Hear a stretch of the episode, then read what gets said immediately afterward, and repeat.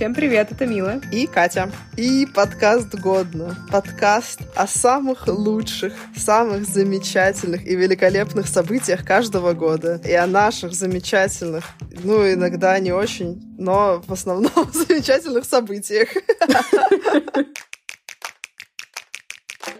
Я хотела сказать, что для нас был довольно прикольный год, хотя в целом в мире, как всегда, творилась какая-то ерунда, но хотя бы нам было более-менее неплохо. Я предлагаю начать с события, которое у нас с тобой общее на двоих, и мне кажется, мы вообще о нем можем бесконечно рассказывать, поэтому надо будет себя сдерживать очень сильно, чтобы люди все не умерли это слушать. Это Олимпиада! Да, и для меня еще и Паралимпиада. Ха. Да, у тебя было аж две. Я поработала и на Олимпийских играх в Сочи, и на Паралимпийских играх в Сочи. Да, почему для нас было классное очень это время, потому что мы там работали, и мы не просто были волонтерами, а мы реально работали за деньги. За немаленькие деньги. Да, кстати, хорошие деньги. Мы с Дэном вместе на пол свадьбы себе заработали где-то там. Какие были дешевые свадьбы тогда? подробный рассказ об Олимпиаде, о том, как все там было устроено, сколько мы зарабатывали, почему там классно, есть в моем подкасте «Трудовая аудиокнижка». Это один из самых первых выпусков подкаста. Там немножечко проблемка есть со звуком, совсем чуть-чуть. Зато там очень много деталей. Если вам интересно, как работают большие события мировые, Олимпиады, чемпионата мира и т.д. и т.п. Можете перейти по ссылочке в описании и послушать мой разговор с моей подружкой, с которой мы работали на Олимпиаде в Сочи и на чемпионате мира по футболу. Мы ездили работать с Катей, а еще примерно со 150 студентами от нашего университета работать в компании OBS, Olympic Broadcasting Services, что имеет очень прямое непосредственное отношение к нашему университету. OBS — это компания, которая прокладывает всю инфраструктуру для телетрансляций на Олимпиадах, а потом за огромные бабки продает это каналам по всему миру. То есть ни один канал, который транслирует Олимпиаду, он на самом деле практически ничего не снимает на месте. Он покупает снятый материал у OBS. Снимаются только всякие стендапы журналистов. Это когда они там с микрофончиком своим стоят и что-нибудь рассказывают. К нам в университет приезжали представители представители этой компании рассказывали про разные должности. Мы подавали заявки на то, на что мы хотели, и, по-моему, никто из нас в результате не попал туда, куда хотел. Меня вообще собеседовали на ассистента чуть ли не SEO. У меня было несколько дополнительных интервью, помимо основных, включая SEO всего OBS. Я, правда, в тот момент не осознавала, насколько это как бы круто. И просто пришла в какой-то отель в Питере, поговорила с ним, и потом такая, уже работая в OBS, я осознала, с кем я разговаривала. А я претендовала сначала на какая-то там должность была, которая, если вкратце, то это ассистент журналиста. Я проходила именно к ней подготовку. Потом там всякие надо было тесты сдавать, какие-то собеседования проходить. Видимо, меня тогда еще не совсем отпустило ощущение классности мира. И я там расписывала, какая я офигенная, какая я суперская, как я буду там хорошо работать. И, если честно, мне кажется, что меня именно поэтому и не взяли, потому что они решили, что я слишком э, много на себя беру. Ну, типа, я такая, я на телевидении работала, я такая креативщица. Они нас сидят и думают, господи, девочка, надо просто, чтобы ты кабло там носила. Мне было реально очень обидно, потому что, да, потом мне написали, что нет, на должность, на которую вы претендовали, мы вас не возьмем, но мы можем вам предложить замечательную вакансию в отделе логистики. А логистика это была, короче, самая лажа вообще из всех вакансий, которые там были. Потому что если там были всякие ассистенты журналистов, операторов, даже ваша какая-то офисная работа, все равно это было более какое что-то ответственное. Такая ты сейчас высока, ваша офисная работа. Давай не будем мериться работой на ОБС, потому что у меня меня все равно была более отстойная в итоге. Потому что я вообще занималась какой-то ерундой. Как, не ерундой, конечно, это типа тоже важно, но по сравнению с тем, как я себе представляла, это была ерунда. То есть логистики там занимались тем, что мы следили, чтобы съемочная группа села вся в автобус, чтобы группа поела, чтобы она туда пришла, сюда пришла. Короче, чтобы они просто физически находились там, где надо, и были живы. Что лично у меня было прикольно, что я работала на ледовой арене, где было фигурное катание. Соответственно, во время самих самих вот этих выступлений фигурного катания я либо по работе должна была присутствовать там и, соответственно, все смотреть, либо, если я не должна, я все равно приходила и все смотрела. Было очень круто, что у нас очень много друзей работали все в разных местах, потому что мы их просили, чтобы они договорились со своими начальниками, нас пустили на их соревнования. Мы там посмотрели вообще кучу всего. Кстати, собственно, на почве этого произошло же эпохальное для всех наших слушателей событие, что мы с Милой наконец подружились. Это произошло именно на Олимпиаде, потому что мы обе хотели посмотреть э, соревнования по всяким экстремальным э, зимним видам спорта, которые у наших друзей проходили в горах. Мы их просили, чтобы они нас туда пристраивали, могли туда зайти. И вот мы с утра встречались, ехали кучу времени да, на автобусе в гору. Мы были в нижней части Сочи, там было тепло, мы там в кроссовочках ходили. Я помню, как мы с тобой приехали в горы и такие, господи, почему мы так оделись? Там снег лежит. Почему мы в кроссовках, да, я тоже помню это. Да, я помню просто, как мы два часа смотрим какие-то соревнования по Могулу, а у нас ноги уже до колена просто онемели, потому что мы стоим на снегу в каких-то кедах летних, дебильных. Мы не могли там просто молча, не взаимодействуя, находиться вдвоем. Да, оказалось, что мы не такие бесячие, как мы друг про друга думали, и мы начали общаться, и вот смотрите, к чему это привело. Таким образом, это, ребят, было самое главное событие Олимпиады в Сочи. Мы с Катей наконец-то начали дружить. Но я еще хотела сказать, что вот, э, например, та Олимпиада очень сильно завирусилась тем, что на церемонии открытия не открылось пятое кольцо. А я, кстати, была на репетиции, где все открылось. Видимо, мы обе были на репетиции открытия прямо на стадионе, и все прекрасно работало. Мне в какой-то момент даже показалось, что это чуть ли не, может быть, не специально сделали, потому что мне сложно поверить, что при масштабе подготовки на таком важном моменте могут ошибиться. Мне кажется, что что угодно может быть. В любом случае, если это был пиар-ход, то он сработал прекрасно. Знаешь, кто не заметил того, что кольцо не раскрылось? Дмитрий Медведев? Да, который замемасился тоже, потому что он просто спал на церемонии открытия, и потом его вырезали с этой фотки и вставляли в разные места и ситуации. Например, вагон метро с подписью «Молодой человек уже конечная» и подобные разные ситуации. Ну, кстати, я не была на самой церемонии открытия, но была на репетиции, и, не знаю, мне прям очень понравилось. Это какое-то великолепие, праздник. Там просто очень особенные чувства, когда ты смотришь по телевизору, это не передается всем. Когда ты находишься именно там, на Олимпиаде, ты все эти церемонии все соревнования ты абсолютно не так воспринимаешь. Ты как бы в центре всего этого, и это какой-то отдельный мир. И то вот время, пока мы были там, мне кажется, его ни с чем больше не сравнится в нашей жизни. Только если мы еще когда-нибудь на Олимпиаде поработаем. У меня было ощущение, что Сочи на момент Олимпийских игр, наверное, как и любое другое место в мире, где проводятся игры, оно становится таким волшебным городком под куполом со снегом, знаете, магический шар, который трясут, потому что все друг друга уважают. Правда, люди разных национальностей друг с другом общаются, все открыты, все радостны. Но правда, это чувствовалось и наблюдалось каждый день. И в работе, и не на работе, а на соревнованиях так вообще какой был восторг у всех. И мы там, когда были на фигурном катании, за наших болели. Когда я была на слоуп-стайле, на котором наши не выступали почти, все равно было классно. Короче, там, правда, какая-то атмосфера праздника, и на самом деле, наверное, первый раз за всю свою сознательную жизнь я почувствовала какую-то гордость за свою страну. И тем мне было грустнее и обиднее, когда начался весь этот, спустя несколько лет, скандал допинговый по поводу наших атлетов в Сочи. Это все кинуло такую тень на Олимпийские игры, и у меня такое ощущение было, господи, я первый раз в жизни искренне гордилась своей страной, потому что я прям видела, какой праздник сделали люди, которые живут в этой стране, а потом оказалась вот эта вот вся история, и я подумала, ну все, совсем плохо. Единственный свет в окошке потушили и нассали на него свет. Боже. Для меня. Я не даю этому омрачить свои воспоминания. Все равно было там здорово очень. А у меня ощущение, что меня как будто обманули. Потому что там же был не только праздник, там еще было то, что наши атлеты супер-мега хорошо выступили, а потом раз, а атлеты все были на допинге, и мы уже вторую Олимпиаду не выходим даже под российским флагом, и российский весь спорт и спортсмены заслуженно, незаслуженно сейчас реально находятся в в репутационном таком плохом месте. И, в общем, мне обидно за это все, честно. Ну, это, конечно же, не хорошо, но я тогда не столько радовалась каким-то нашим победам. Мне, в принципе, было практически все равно, кто побеждает. Мне просто нравился сам вот этот вот дух соревнований. Я за всех радовалась.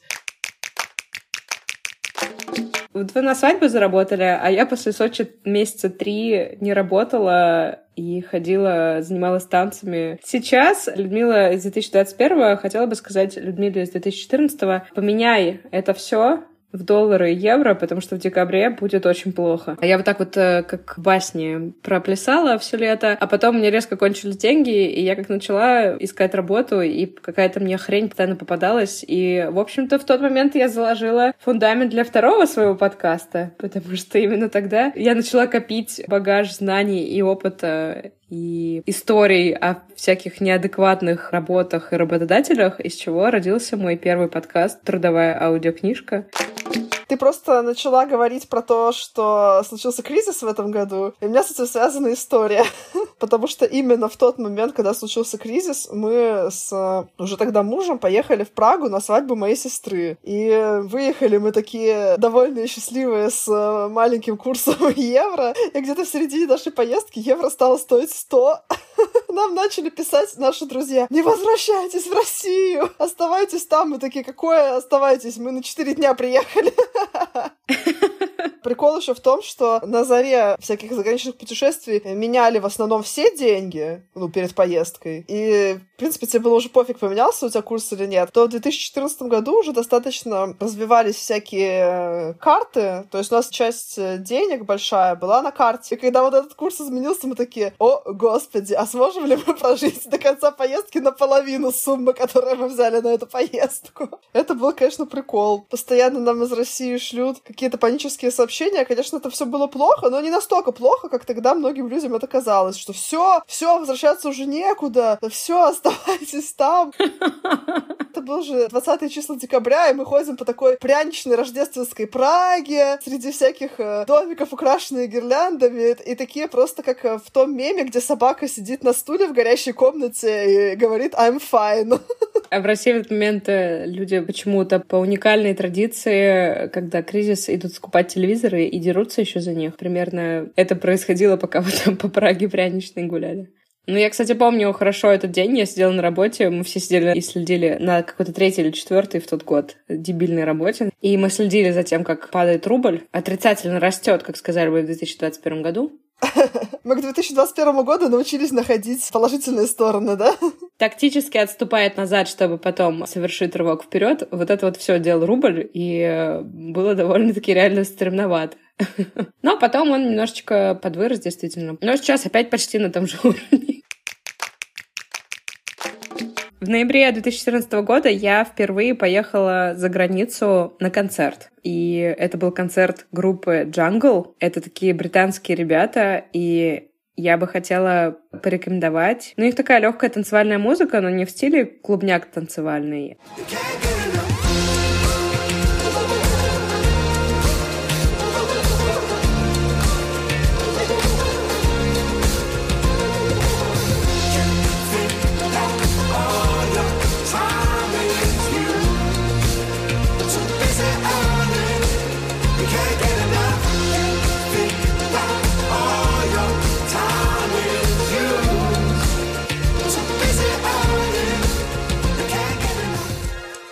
Я советую посмотрите клипы Jungle. Каждый клип Jungle снят практически одним кадром, и там всегда такая очень э, пестрая, яркая, стильная тусовка танцоров. Я их обожаю. Ради этих ребят мы поперлись в Берлин в ноябре. Берлин в ноябре не самое приятное место на Земле. С неба течет мой любимый в кавычках тип дождя дождь-хулиган, он же дождь-пульверизатор. Это когда дождь идет со всех сторон мелкими каплями, и просто вообще неважно, есть у тебя зонтик, нет зонтика. Такое ощущение, что рядом с тобой просто идет человек и пульверизатором тебя в лицо фигачит. Плохой котик, плохой котик, говорит тебе. Но при этом у нас там какая-то собралась разношерстная компания людей из Питера, которые, не сговариваясь, приехали в Берлин в одно время. Была очень классная поездка. А еще в Берлине есть старые фотобудки. И мы ночью туда залезли с ребятами, кинули евро, и она нам не отдала фотки. Мы второй раз кинули евро, снова сфоткались, нам не отдали. И наши ребята, парни, они разозлились, и один другому говорит, я сейчас типа жопу покажу, а ты там держи занавесочку, сейчас сфоткаем. Ребята, кстати, кстати, это история про Олега Джура, который в Питере открыл отличное кафе Oversize Pizza. Рекомендую. Если хотите очень большую пиццу, заходите. Они сфоткали жопу, прислонив ее к камере. Конечно же, автомат нам ее не отдал, и я просто представляю, как следующий человек, которому повезет, который получил всю пачку наших фоток, включая подборку из четырех фоток задницы Олега Джура. Было бы смешно, если бы именно эту фотку он вам все-таки отдал. Одну мы выковырили, у меня даже стояла на аватарке ВКонтакте, а вот, получается, вторая и жопа остались э, в автомате для следующих пользователей. Я не знаю, а может быть, кому-то бы Вообще, понравилось, да. кто-то бы подумал, ничего себе, такой подарок судьбы. Может, кто-то тебя забрал и вообще заценил. Это же Берлин. Да, и национальность бы еще определила, говорит, о, мой любимый вид славянская жопа. Представьте атмосферу. Берлин, ночь, и двое ваших друзей фоткают жопу в автомате. Это шикарно. Но я в Берлине только три дня, получается, была. Хочется очень вернуться туда. Ага, есть такая тема. Я там не была, но тоже хочется вернуться. Сфоткать свою жопу.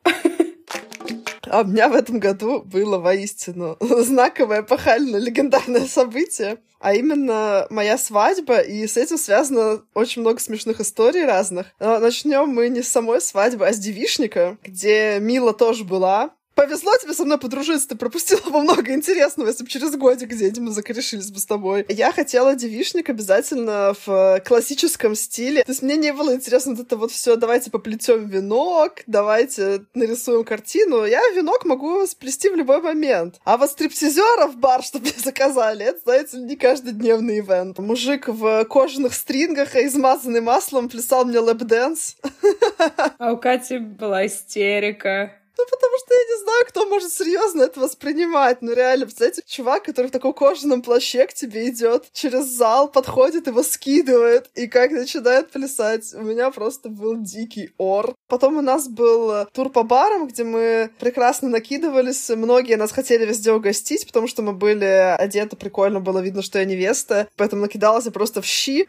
Но смешно было еще то, что у нас э, были там всякие игры по ходу, которые тоже девчонки молодцы мои подготовили. Я отгадывала по фоткам, где пупок моего мужа, где-то что-то еще, ну, в общем, всякая такая ерунда. О, да. А были у нас еще фанты. Задания были разные, там кто-то должен был съесть банан, измазанный сливками без помощи рук, ну, в общем, всякая такая дичь адская. Потом кто-то там коктейль пил горящий, поджег себе брови, что-то в таком духе. Но мне достался, как я на тот момент подумала, самый беспонтовый фант. Возьми три номера телефона у парней незнакомых, и пусть они напишут пишут тебе его на руке. И когда мне это выпало, я говорю, девочки, ну вы нормально? Что это за фант? У меня фата была надета, то есть такой типичный невестинский вид. Я говорю, с кем я буду так знакомиться? Вообще, какие мужики мне начнут давать телефоны, когда очевидно, что я не очень заинтересована в их обществе. Но потом я взяла не только три номера, а я взяла уже гораздо больше. У меня была вся рука исписана. Я помню, как мы идем по улице в очередной бар, и я кричу, я не остановлюсь, пока я не буду с ног до головы покрыта номерами телефонов. Я уже просто захожу в новый бар, открываю дверь, сразу сажусь с каким-нибудь чуваком и такая, ну что, привет, а я тут замуж выхожу, а давайте поболтаем. Было очень угарно. В этом году у меня начались долгие, потрясающие, любовные, яркие, классные отношения с сервисом О, если вы не знаете, что такое каучсерфинг, в двух словах расскажу. Это такой сайт, который существует много лет. Не знаю, когда он появился. Мне кажется, он не меньше 20 лет существует. На нем регистрируются люди, и создают свою страничку и отмечают статус. Я принимаю гостей, либо я ищу, у кого остановиться. В чем смысл? Это как Airbnb, только в Airbnb мы снимаем квартиры и платим деньги, а по каучсерфингу у тебя есть возможность проситься в гости к людям по всему миру, бесплатно у них останавливаться, но дело даже не в деньгах, а дело в том, что ты, путешествуя, можешь попасть сразу к местным домой, пообщаться с ними. Честно могу сказать, что лучшие люди практически в моей жизни, но, по крайней мере, такие самые открытые, самые смелые, самые яркие, это те, кого я встретила на каучсерфинге, потому что, ну, Судя по описанию, понятно, да, что нужно обладать определенным складом характера, чтобы в эту авантюру вписываться. Вот Катя, например, долго думала, что каучсерфинг — это сайт, на котором насильники, маньяки, убийцы тебя обязательно убьют где-нибудь, если ты поедешь по каучсерфингу кому-нибудь остановишься. Ну, в итоге я же все таки переборола себя, и когда у меня совсем не было денег, я от безысходности съездила по каучсерфингу. У двух ребят пожелаю. Мне очень понравилось. Я все думаю, что надо как-нибудь повторить это, когда кто-нибудь начнет кого-нибудь принимать без ПЦР. В 2014 году нужно отметить просто, что я приняла своего самого первого гостя. Это был парень по имени Женя из Минска. Он жил у меня три дня, я с ним не тусовалась. Ничего особенного про него не могу рассказать, кроме того, что это был просто милый белорус, который стал моим первым, так сказать. я продолжу свою свадебную эпопею теперь непосредственно к свадьбе. Я не буду вам всякие рассказывать милые, няшные моменты, я вам расскажу всякую смешную фигню, конечно же, потому что зачем мы тут собрались? Во-первых, у нас было как бы две регистрации, то есть одна была в ЗАГСе, а вторая была выездная красивая. Хорошо, что у нас была еще одна регистрация, потому что в ЗАГСе просто невозможно не угорать. Все началось с того, что мы как-то торопились, у нас все это было утром, мы туда, значит, забегаем, а там как бы твои гости, они идут идут сразу в зал, а ты идешь в комнатку, где вы на самом деле женитесь. Ну, то есть все документы там вы подписываете. Но прикол в том, что тебе нужно в эту комнатку взять с собой всего две вещи. Это паспорта, в которых вам поставят печать о браке, и кольца, которые положат на красивую подушечку, чтобы потом вы там уже в зале их торжественно друг другу надели. И когда мы зашли в эту комнату, сели к этим серьезным тетенькам, они такие, ну давайте паспорта и кольца. И мы такие, «А, кажется, мы оставили их у друзей, которые уже в зале. Они, конечно, нас посмотрели как на полных дегенератов просто. И мы вышли из этой комнаты, пошли обратно, короче, весь этот ЗАГС обходить, чтобы зайти в торжественную комнату, забрать у друзей кольца и паспорта, вернуться обратно и все-таки провернуть всю эту ерунду. Дальше смешная история была уже, собственно, на самом нашем праздничном банкете. У нас там всякие были традиционные элементы свадьбы, такие как, например, первый танец молодоженов. И мы себе поставили, кстати, по-моему, за несколько часов очень классный танец. Там было как бы сначала медленная романтическая часть, где все думают, ой, они будут просто кружиться, а потом начинается попури из разных жанров. У нас там был какой-то кусочек из э, чего-то типа буги, потом какой-то еще там быстрый кусок, и заканчивалось все как бы кусочком в стиле танго таким. И в конце все должно было очень эффектным быть, что я такая как бы падаю вот в эту обычную для танго позу, когда девушка почти упала на пол, а парень ее вот так вот держит. Но в тот момент, когда я исполняла этот э, финальный момент, я реально подскользнулась, и мой муж меня поймал, конечно, но поймал он гораздо ниже меня, чем должен был. Из-за этого пришлось ему очень сильно присесть, и у него полностью разошлись штаны на жопе. И просто он меня держит вот в этой вот страстной позе и шепчет мне на ушко. Катя, у меня полностью порвались штаны. А после этого опять начиналась медленная музыка, и мы должны были как бы в финале просто опять кружиться. Уже не могли двигаться по кругу.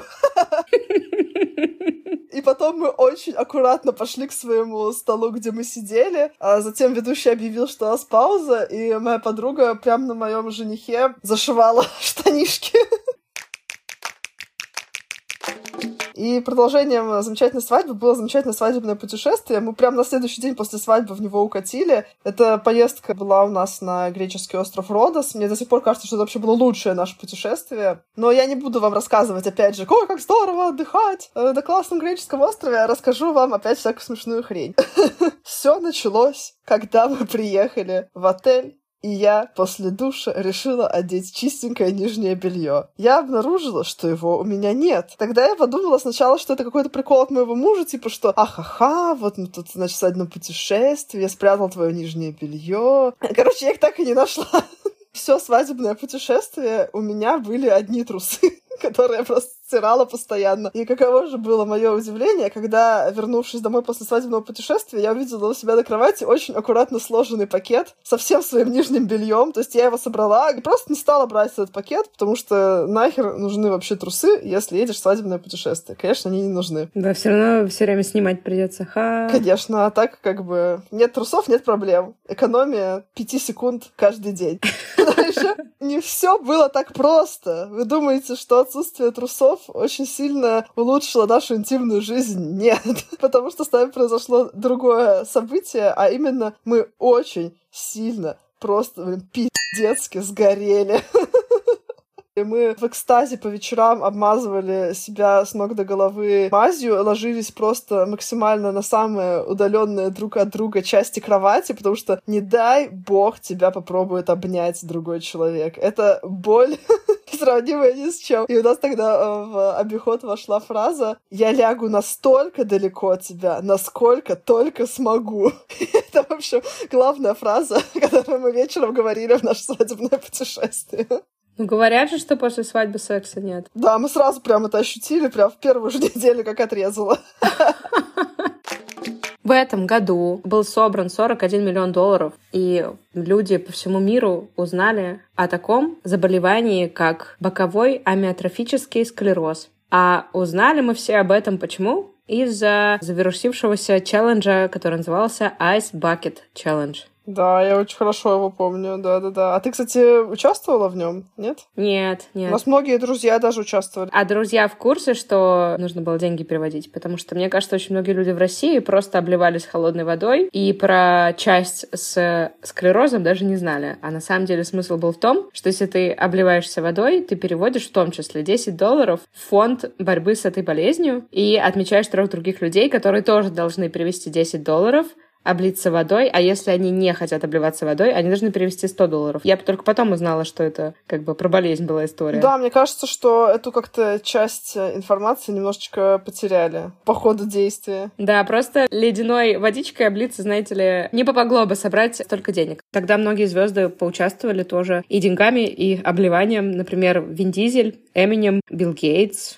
Марк Цукерберг, Джордж Буш, Барак Обама, Стивен Кинг, Владимир Жириновский и, конечно же, физик-теоретик Стивен Хокинг сделал пожертвование без обливания себя водой. Ему было бы сложно это сделать. А если бы его кто-то другой обливал, выглядело бы это ужасно со стороны, мне кажется. Представляешь, как человек сидит в инвалидном кресле, к нему подбегают и обливают ледяной водой. И он такой компьютерным голосом говорит, а, it's bucket challenge. Слава богу, его не стали обливать. Да, но так-то это тот же диагноз, которого он да, всю жизнь да, страдает. Я знаю. Поэтому, конечно, он неравнодушен оказался в тот момент. В этом году в очередной раз прошел песенный конкурс Евровидения, но этот раз был, мне кажется, эпохальный. потому что в этом году там выступала и победила, или выступал и победил, у меня есть сомнения. Но, в общем-то, речь про Кончиту Вурст. На самом деле, песня реально была очень сильная, я до сих пор ее помню, а 90% песен из Евровидения, которые выигрывают, вообще у меня из памяти исчезают на следующий же день. From the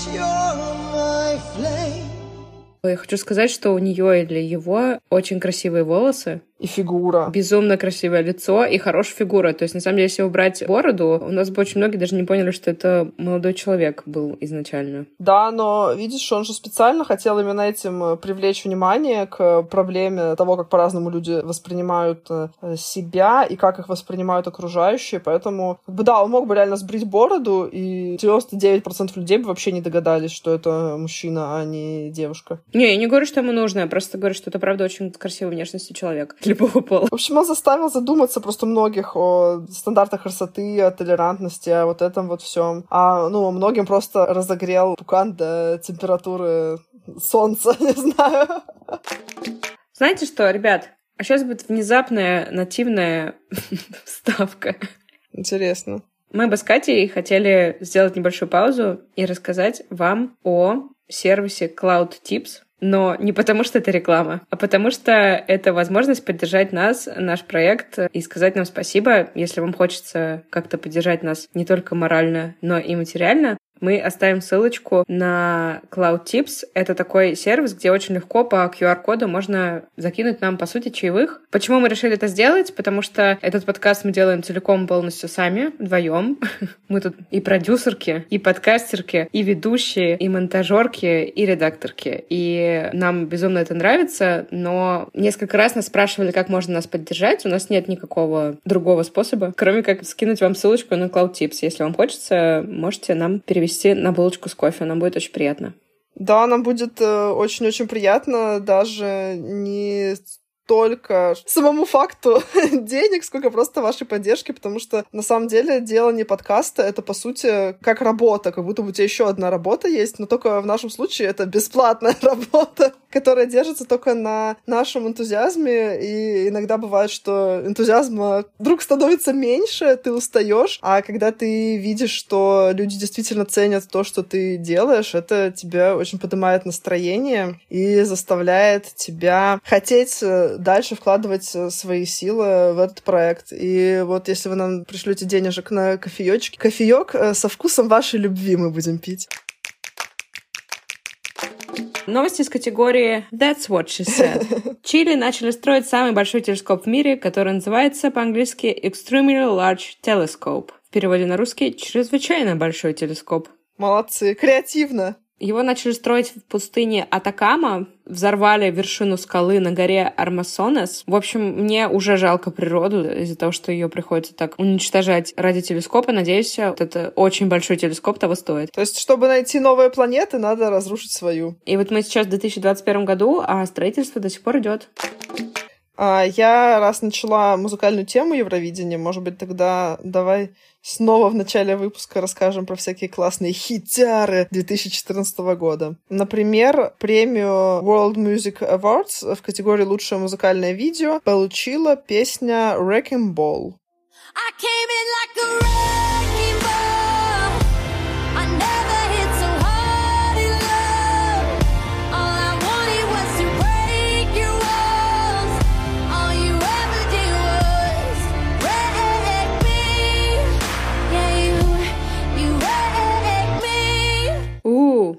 это Майли Сайрус пела. Да, там был очень прикольный клип, э, где она катается на огромном шаре, которым разрушают дома, ну, собственно, на этом, в рекинг-боле. У меня мой друг, который же появлялся в подкасте из Англии, он вырезал из бумаги Майли Сайрус, посадил ее на рождественский шарик на елке и написал «She came in on my Christmas tree like a wrecking ball».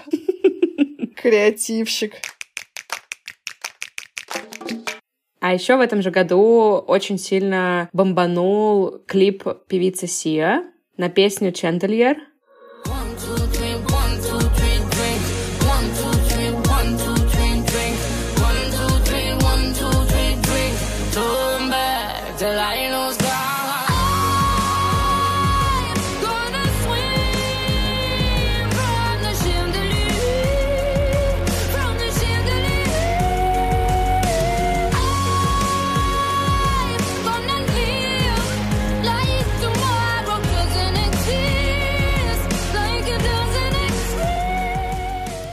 Смотри, тут есть некоторая корреляция. Тут она катается на э, шаре, разрушающем дома, а там она делает абсолютно то же самое, только на люстре. В этом году вышла песня, которую я официально считаю своей самой любимой. Почему-то она прям совсем в моем сердце просто осталась. Я отсюда не уйду. Это британский исполнитель Финк и его песня Looking Too Closely. This is a song about somebody else. So don't worry yourself, worry yourself. The devil's right there, right there in the details. You don't wanna hurt yourself, hurt yourself. But looking too closely. Looking too closely.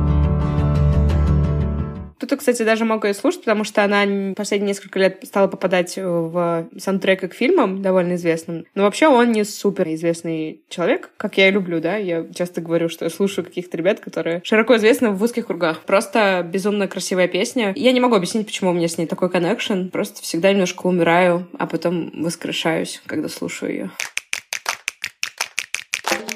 А я от музыки хочу пойти к фильмам сразу же и рассказать про классные фильмы, которых тоже всяких разных много повыходило в этом году. Мне понравился, например, фильм «Малефисента». Очень интересный взгляд на историю спящей красавицы. Очень классная там Анджелина Джоли, которая потом этот образ э, тоже очень прочно вошел в поп-культуру. До сих пор э, где-нибудь можно увидеть отсылочки к нему на всяких там вечеринках. До сих пор в костюмчиках Малефисента девочки ходят, потому что она там супер-мега крутая. И даже я, когда начала свои всякие визажные дела. Через несколько лет после этого я тоже делала какие-то работы, аллюзии на этот образ. Он мне очень нравится, он очень красивый. И тоже мне очень э, нравится здесь э, переосмысление того, что любовь спасает, потому что тут э, есть принц, который влюблен в принцессу, но его поцелуй как бы ничего не значит, потому что он только с ней познакомился. А кто спасает ее? Малефисента, которая была как мать для нее всю жизнь. Потому что это настоящая любовь. Чувствую, как рушится, рушится скрепы. В смысле не мужик? В смысле не поцелуй мужика, которого ты один раз в жизни в лесу видела?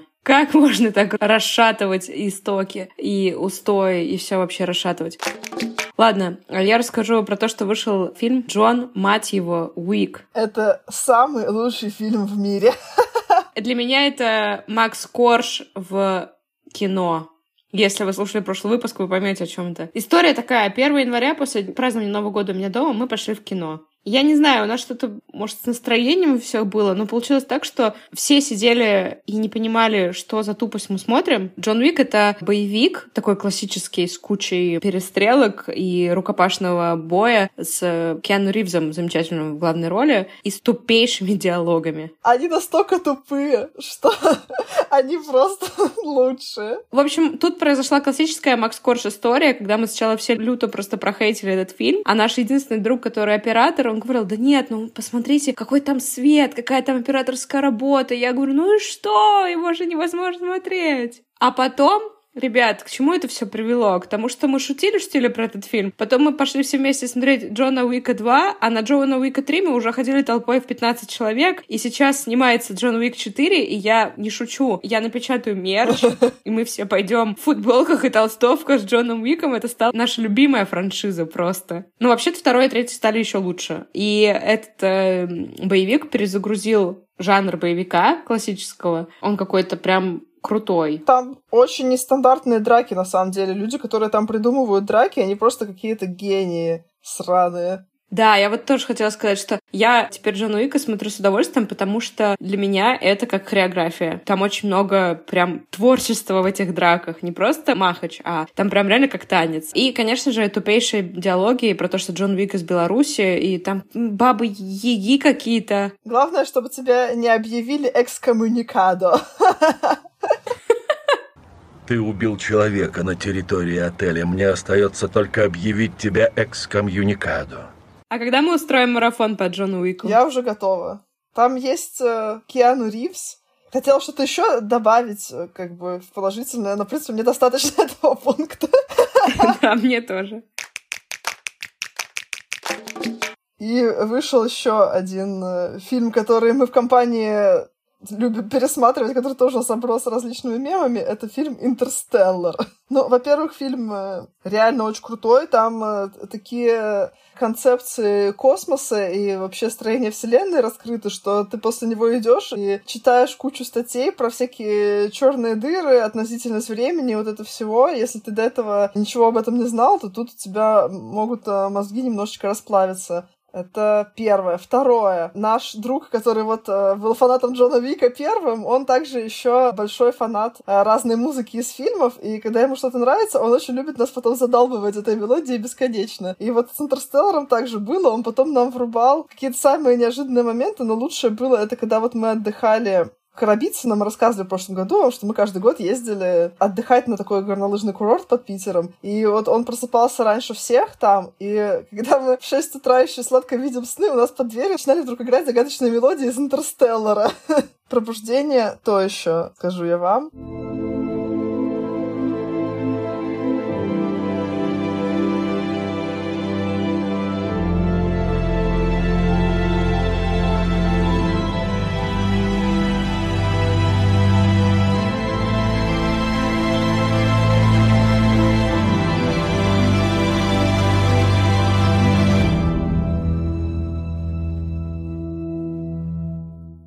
Почему-то именно в последнее время я вдруг вспомнила оттуда мем, и я теперь, не знаю, видимо, этот мем созрел для моей текущей жизненной ситуации, потому что я повторяю теперь постоянно. Мем про то, что этот маленький маневр будет стоить нам 51 год. Почему-то в последнее время мне какие-то простые вещи стали даваться, видимо, с большим трудом, потому что теперь я по несколько раз в день вспоминаю это. А я хотела сказать, что в «Интерстелларе» снимался мой любимый Тимати Шаломе. Мелкого пацана там он играл, ха-ха. Потому что он был мелким пацаном.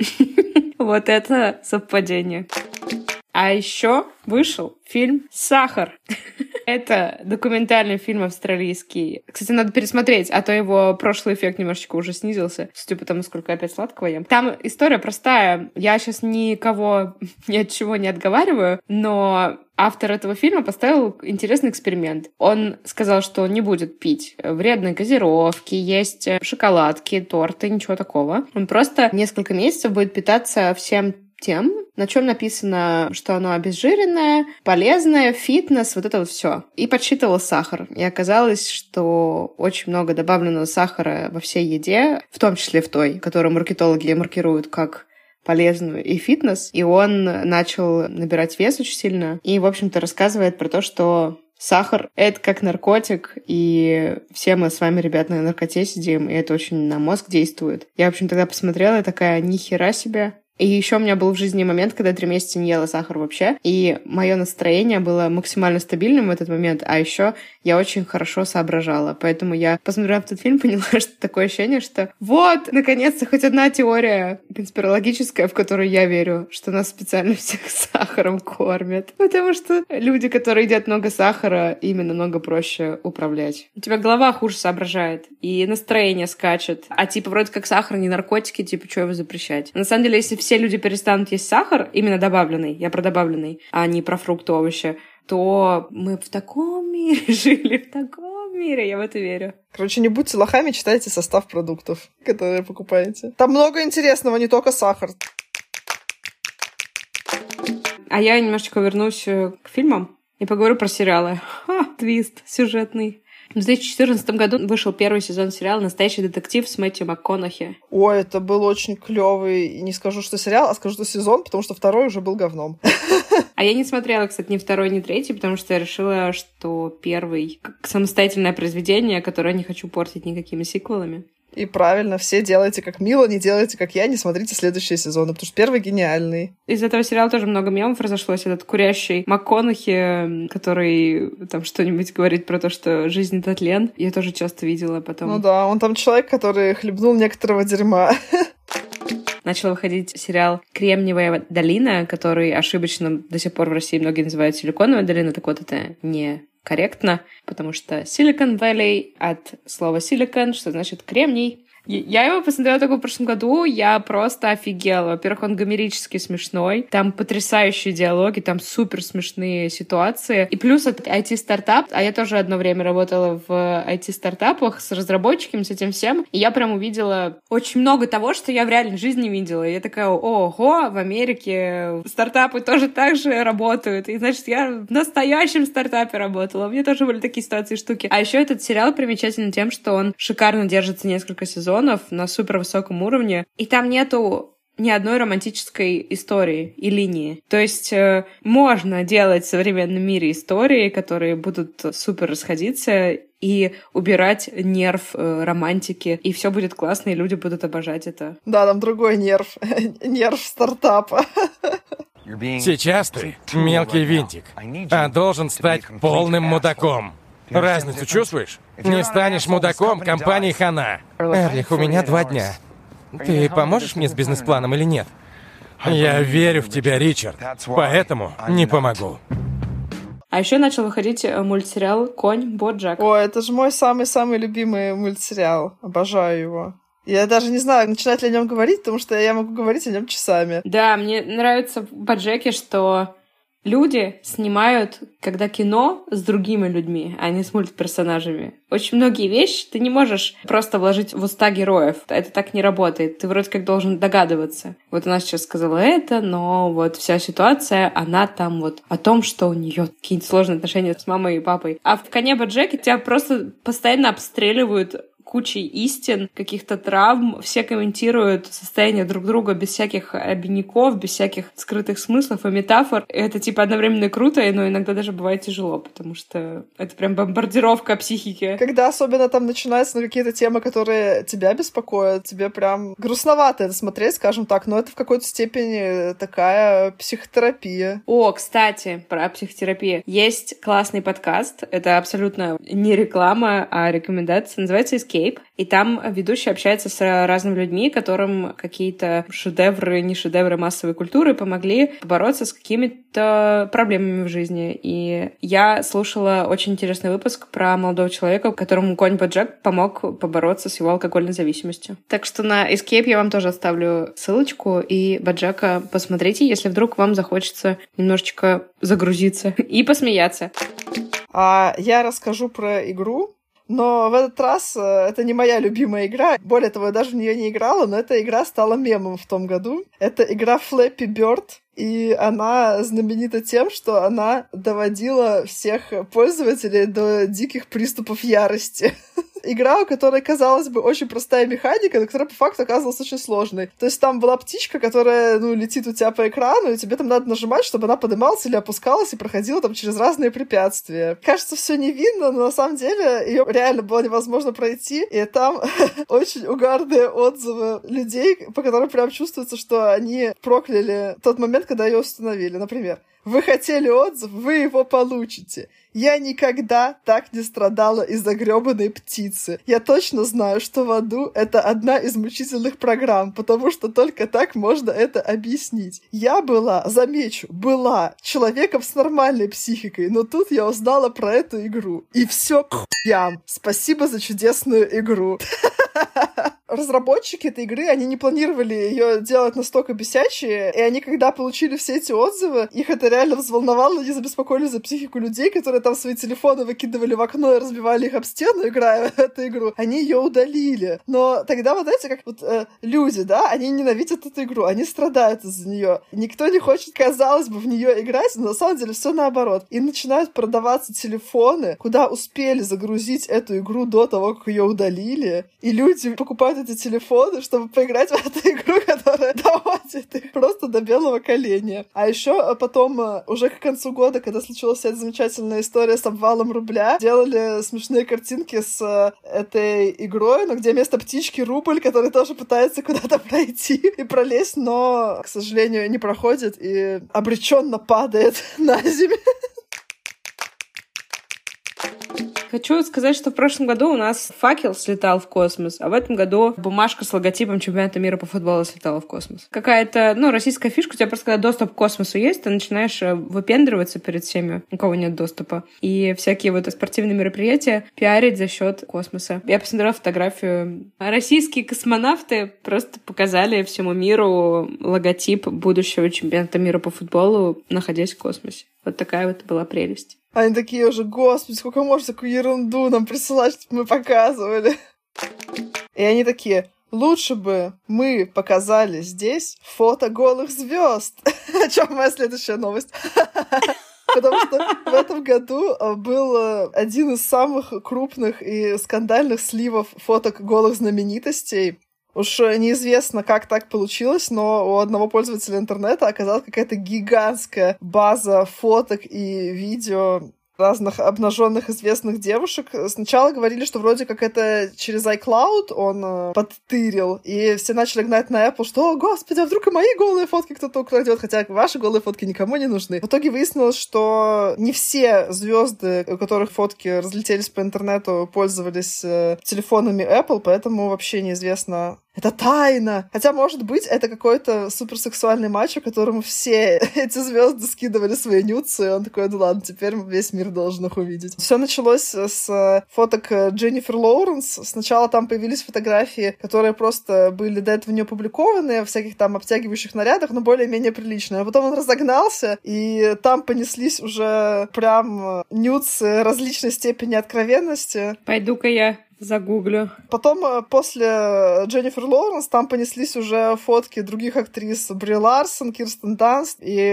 различных других. Потом он опубликовал полный список, э, каких еще звезд у него есть нюцы. Это все сливалось. Всякие адвокаты их требовали это удалить, это удалялось, но это уже разлеталось по интернету, потому что если кто-то запостил, то уже все. И мне нравится, что потом еще стали появляться мемасы на основе этих фотографий, где пользователи дорисовывали поверх фотографий звезд всякие картинки смешные, чтобы превратить их из развратных э, нюцев в какие-то э, веселые, сказочные картинки. Ну как, нашла? Да, нашла. Это целый альбом, называется «Дженнифер Лоуренс» фото из iCloud. В общем, если вам нравится Дженнифер Лоуренс, и вам сегодня вечером нечем заняться, вы знаете, что делать. Ну, слушай, я что хочу сказать. Тут очень много нюцев, на которых нет ее лица, поэтому это могло быть кто угодно. В рамках подготовки к э, выпуску пришлось посмотреть нюцы Дженнифер Лоуренс. Там на многих э, есть ее лицо. Просто я смотрела их, правда, в варианте, где все самое интересное закрыто, но можно примерно догадаться, что там. Я это вижу каждый день в душе, поэтому могу примерно представить представить. К вопросу Дженнифер Лоуренс. Она в этом же году стала самой молодой актрисой, трижды номинированной на Оскар. Это было до или после слива ее нюцев?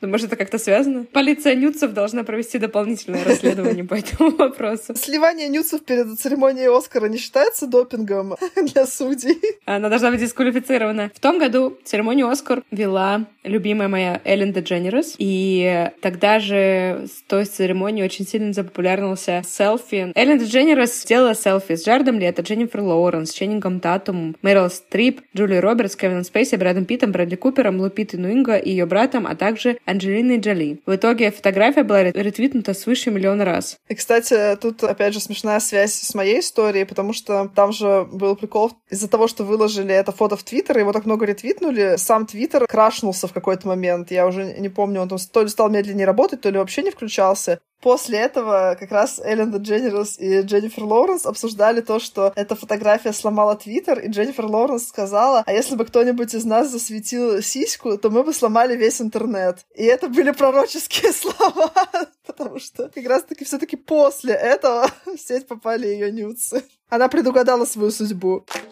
А еще на той церемонии снова не получил Оскар Леонардо Ди Каприо, и его нюцы не утекли в сеть. Все очень грустно. И после этого, опять же, появилось миллион мемов, которые фанаты Ди Каприо или просто люди, которые угорали над ситуацией, делали поддержку или просто чтобы посмеяться. Например, там есть замечательные гифки, где сцена из «Волка» с Уолл-стрит, где Леонардо Ди Каприо ползет по земле, изображая то, что он дико обдолбался, у него отказали ноги, и перед ним Оскар, до которого он так и не может добраться, и он ползет к нему. Потом э, есть, например, коллажи из э, всех фильмов Ди Каприо, где он плачет со всеми кадрами его в слезах с надписью «Пожалуйста, дайте ему уже Оскар» и так далее. А еще мне очень понравилась шутка про то, что а представьте, что через 30 лет снимут фильм про Ди Каприо и про то, как он никогда не мог получить Оскар, и актер, играющий Ди Каприо в этом фильме, получит Оскар. Да, да, да. Ты что-то зависла на фотке Дженнифер Лоуренс, ты вообще не реагируешь. У меня новое правило, нельзя смотреть нюцы во время записи. Это сказывается на качестве. У меня остался еще один мем. Вообще хочу сказать, что хорошо, что есть мемы, потому что любая, даже самая отстойная ситуация становится гораздо лучше, когда ты посмотришь по ней 100 мемасов. Например, в этом году опять у нас всякие политические катаклизмы происходили, и против России применили санкции, из-за которых мы не можем есть пармезан, страдаем, и Россия применила какие-то непонятные ответные санкции, но граждане России, они очень восприняли это близко к сердцу. Им было мало того, что Россия Россия на уровне государства приняла санкции, они хотели принять свои личные санкции. И поэтому интернет наводнили всякие замечательные мемы от людей, которые тоже хотели как-то отомстить американцам и все им запретить. Там были такие замечательные образцы мемного искусства, как Например, человек объявляет, что Бараку Обаме запрещено гладить его кота. Или Барак Обама лишается права находиться в этом подъезде. Или, что еще более страшно, Бараку Обаме запрещено находиться на территории этого туалета. На эту же тему, но немножко другая подборка мемов. Это мемы о том, как Обама очень грустно переживает все эти санкции в отношении него. Там э, какие-нибудь его грустные фотографии с подписями. «Не побываю в Усть-Ижевске. Мои дети не смогут учиться в Калуге. Не съезжу на Селигер». Барак Обама очень переживает по этому поводу. И вообще, конечно, жесткие меры, ребята, вы применяли. Если бы он в 2014 году приехал в Россию, мне кажется, ему было бы очень трудно. Столько подъездов, туалетов и котов не смог бы он посетить и погладить. Ребят, мы ни за что никогда никакие санкции против вас применять не будем. Потому что мы вас любим. Можете гладить наших котов, находиться в наших подъездах и во всех туалетах, кроме наших. Это было бы уже слишком. По крайней мере, хотя бы, чтобы не одновременно с нами. Видите, какие мы гибкие люди. Ставьте нам оценки, Пишите отзывы, можете поддержать нас с помощью сервиса Cloud Tips. Ссылочку QR-код ищите в описании. До встречи в 2015 году. Пока-пока. Пока. -пока. Пока.